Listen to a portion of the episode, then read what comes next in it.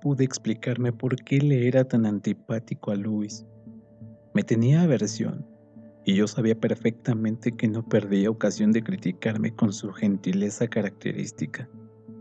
Era demasiado delicada para hacer abiertamente una manifestación contra mí, pero con una leve insinuación, un suspiro o un gesto se hacía comprender perfectamente. Era una maestra en el arte de adular fríamente. Es cierto que nos habíamos conocido casi íntimamente durante unos 25 años, pero a pesar de todo no pude llegar a convencerme de que nuestra vieja amistad lograra influir sobre ella en ningún sentido. Tenía la impresión de que yo era una persona grosera, cínica y vulgar, y me resultaba un misterio la razón por la cual no tomaba el único camino que le quedaba, es decir, alejarse de mí, pero no se decidió a hacer nada por el estilo. No se separaba de mi lado. Continuamente me invitaba a almorzar o a cenar con ella, y una o dos veces al año a pasar un fin de semana en su casa de campo. Por fin me pareció descubrir el motivo de estas atenciones.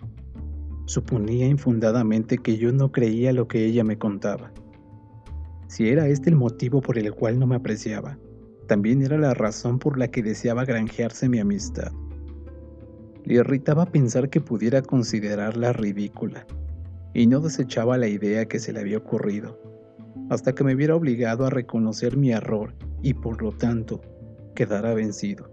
Por otro lado, es posible que adivinase que el rostro que me presentaba a través de la máscara no era el verdadero, y solo porque yo no daba mi brazo a torcer creyó que tarde o temprano terminaría por comprenderla.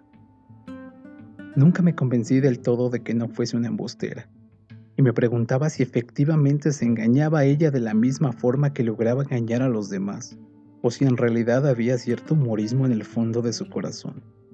De ser así, hubiera parecido que consideraba mi amistad como lo harían un par de fulleros que estuviesen convencidos de que compartirían un secreto vedado a todo el mundo. Era amigo de Luis mucho antes de que se casara. En aquella época era una frágil y delicada niña de ojos grandes y melancólicos, sus padres la adoraban y sentían por ella una preocupación constante a causa de una escarlatina que le había dejado débil el corazón. Debía, por lo tanto, cuidarse mucho. Así, cuando un joven llamado Thomas Maitland se le declaró, se quedaron consternados, pues estaban convencidos de que era demasiado delicada para afrontar la pesada carga del matrimonio. Pero no eran gente muy acomodada y sabían que Thomas Maitland era rico él se comprometió a hacer por Luis cuanto fuera humanamente posible. Finalmente cedieron, confiándole a su hija como un sagrado tesoro. Thomas Maitland era un hombre corpulento, fuerte, buen mozo y gran deportista. Estaba locamente enamorado de Luis, teniendo en cuenta la debilidad de su corazón.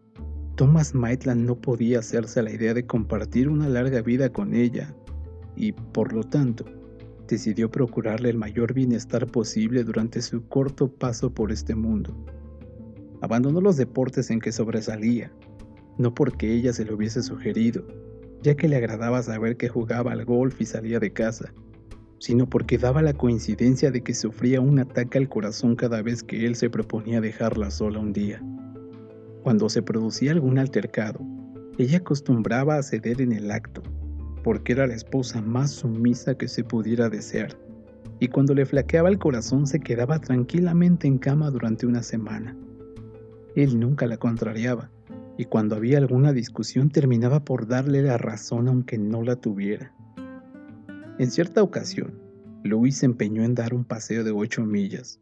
Con este motivo le dije a Thomas Maitland que su esposa demostraba estar más fuerte de lo que parecía. Maitland movió la cabeza y suspiró. No, no es eso, me dijo. Está muy delicada. Ha consultado a los más famosos especialistas del corazón del mundo entero y todos están de acuerdo en que su vida pende de un hilo. Lo que sí puedo asegurarle a usted es que tiene un espíritu inquebrantable. Maitland le contó lo que yo le había dicho acerca de su resistencia, y ella expuso, Mañana lo pagaré, pues me hallaré a las puertas de la muerte.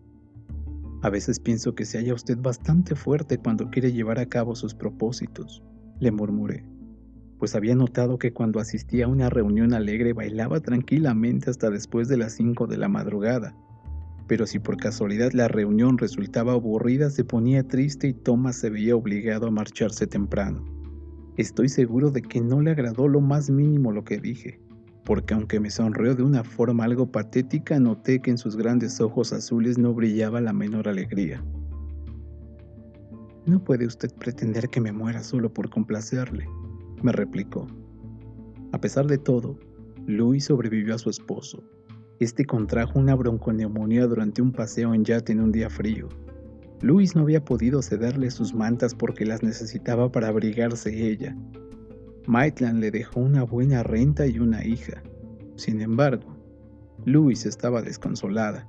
Sus amigas se decían que la pobre Louis no tardaría mucho en seguir a su esposo, y desde entonces se mostraron muy apenadas por la suerte que pudiera correr su hijita Iris, que quedaría huérfana, y redoblaron sus atenciones para con Louis.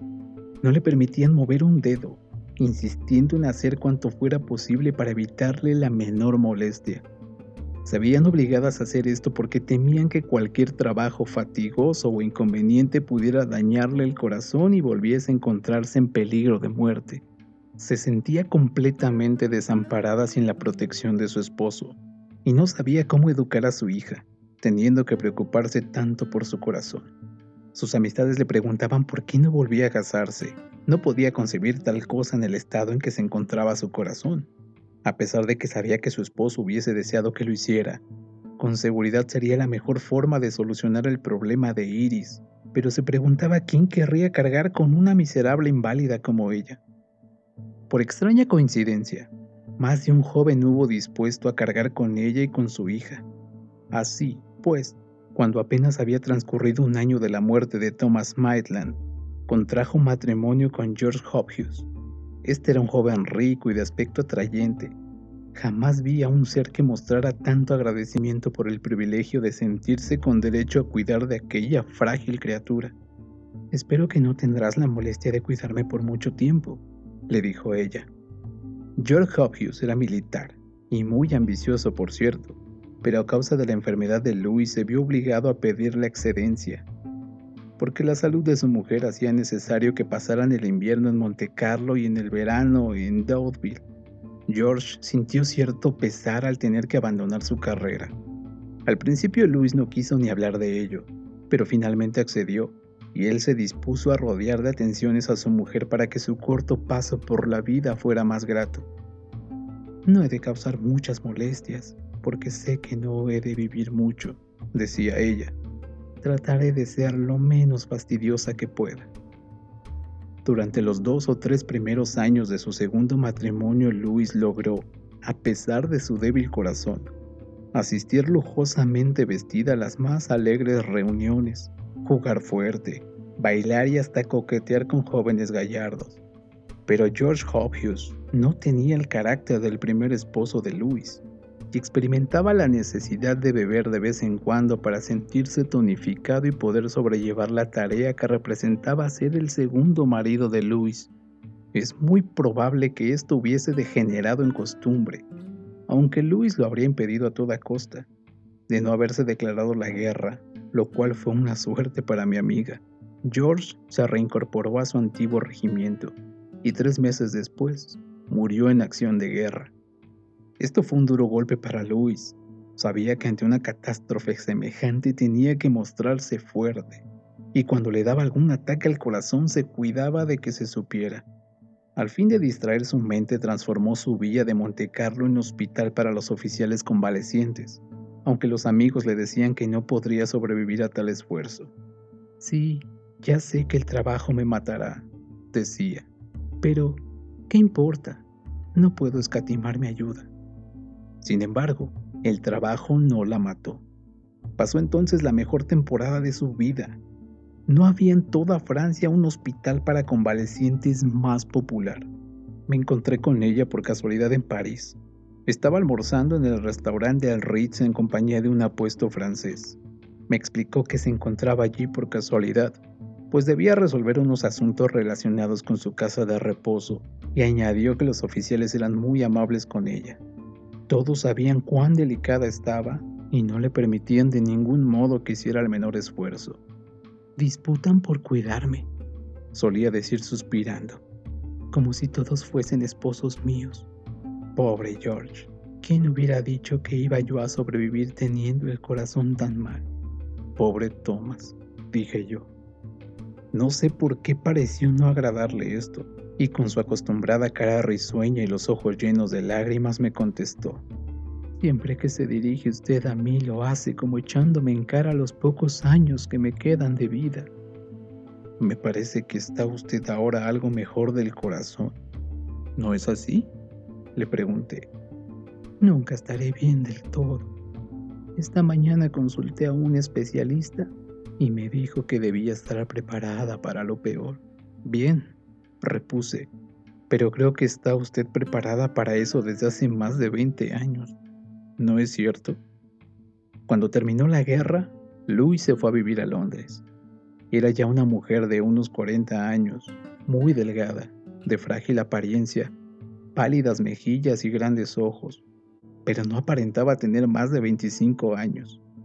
Iris, que era ya una señorita y había terminado sus estudios, se fue a vivir con su madre. Ella me cuidará bien, decía Luis. Es indudable que le será molesto vivir con una inválida como yo, pero como será por tan poco tiempo seguramente no le pesará este sacrificio. Iris era una bella joven. Había sido educada en el convencimiento de que la salud de su madre era muy precaria. De niña no le habían permitido hacer el menor ruido en su casa. De esto había sacado la convicción de que su madre no debía recibir ningún disgusto, y a pesar de que Luis le aseguró que no quería que se sacrificara por ella, la joven no le hizo el menor caso. No era un sacrificio, sino un placer, atender en todo momento a su querida madre, y ésta no se negaba a que hiciera muchas cosas sabiendo que ponían en ellas tanta voluntad. A la muchacha le agrada saber que es de utilidad lo que hace, decía la madre. ¿No cree usted, le pregunté una vez, que Iris debe salir de paseo con más frecuencia? Eso es exactamente lo que yo le digo a cada momento, pero no hace caso. Bien sabe Dios que nunca quiero que nadie se moleste por mí. Y cuando yo reconvenía a Iris sobre este punto, la joven contestaba, Pobre mamá, su único deseo es que vaya a visitar a mis amigas, pero en cuanto me dispongo a ello la amenaza un ataque al corazón. Por lo tanto, prefiero quedarme en casa. Como todas, un día se enamoró. Un excelente muchacho amigo mío se le declaró y fue aceptado. Yo sentí una gran simpatía por la joven y me alegré al ver que al fin tendría la oportunidad de vivir su propia vida, lo que ella jamás sospechó que fuera posible. Un día se me presentó el muchacho diciéndome que había aplazado indefinidamente el matrimonio, pues Iris consideraba que no le era posible abandonar a su madre. Naturalmente, este asunto no me incumbía en absoluto, pero aproveché la oportunidad y fui a ver a Luis. Siempre le resultaban muy gratas las visitas de sus amigos a la hora del té, y al tener más edad cultivaba la amistad de autores y artistas. Parece que Iris no se casa, ¿no es cierto? le dije de pronto. No estoy muy segura, me contestó. No se casará tan pronto como yo hubiera deseado. Le he rogado de rodillas que no tuviese en cuenta mi situación, pero se niega obstinadamente a separarse de mi lado. ¿No cree que esto es muy duro para ella? Sin duda, no coincido que nadie se sacrifique por mí, sabiendo que esta situación no podrá durar más de unos meses a lo sumo. Mi estimada Luis, le contesté, usted ha enterrado ya a dos maridos y no veo la razón para que no entierre por lo menos a dos más. ¿Cree usted que es gracioso lo que acaba de manifestar? Me contestó en un tono que evidenciaba cuán ofendida se sentía. Supongo que nunca ha pasado por su mente, como algo extraño y curioso, que es usted capaz de hacer cuanto se propone y que su débil corazón solo le impide hacer aquello que no le resulta grato. Oh, ya sé, ya sé lo que siempre ha pensado usted de mí. Nunca creyó usted que padeciera lo más mínimo del corazón. No es así. La miré fijamente. Estoy plenamente convencido de que durante 20 años ha representado usted a la perfección una estupenda comedia y la opinión que he formado de usted es que es la mujer más egoísta que he conocido jamás. No me habría sorprendido nada que al oír mis palabras hubiese sufrido allí mismo uno de sus acostumbrados ataques al corazón. Tenía la seguridad de que, cuando menos, iba a estallar en apasionadas protestas, pero, por el contrario, en sus labios se dibujó una débil sonrisa. Mi pobre amigo, me contestó, cualquier día de esto se arrepentirá usted profundamente de lo que ha dicho. ¿Está usted decidida a que Iris no se case con ese joven? Le pregunté. Le he rogado que se case con él, me contestó. Ya sé que esto será la causa de mi muerte, pero da lo mismo. Ya sé que no le importo a nadie y que soy una carga para todos. ¿Le dijo usted eso a ella? Me obligó a decirlo. Eso es ridículo. No creo que haya nadie que le obligue a usted a hacer lo que no quiere. Por mi parte, puede casarse mañana mismo si así lo desea. Si muero a consecuencia de ello, habré terminado de una vez. Perfectamente. Corramos el riesgo. ¿Quiere? ¿No siente usted compasión por mí? No puedo compadecer a una persona que me divierte tanto, le respondí. Un ligero rubor tiñó las mejillas de Luis, y aunque parecía sonreír, sus ojos miraban con dureza y odio. Iris se casará dentro de un mes, me dijo, y si algo me pasa espero que tanto usted como ella sabrán perdonarse mutuamente. La palabra de Luis era como un documento. Se fijó la fecha mandó que le hicieran un soberbio ajuar y se repartieron las invitaciones. Iris y su joven prometido no cabían en sí de gozo. Pero el día de la boda, a las 10 de la mañana, Luis, aquella endiablada mujer, tuvo uno de sus acostumbrados ataques al corazón y falleció tranquilamente, perdonando a Iris por ser la causa de su muerte.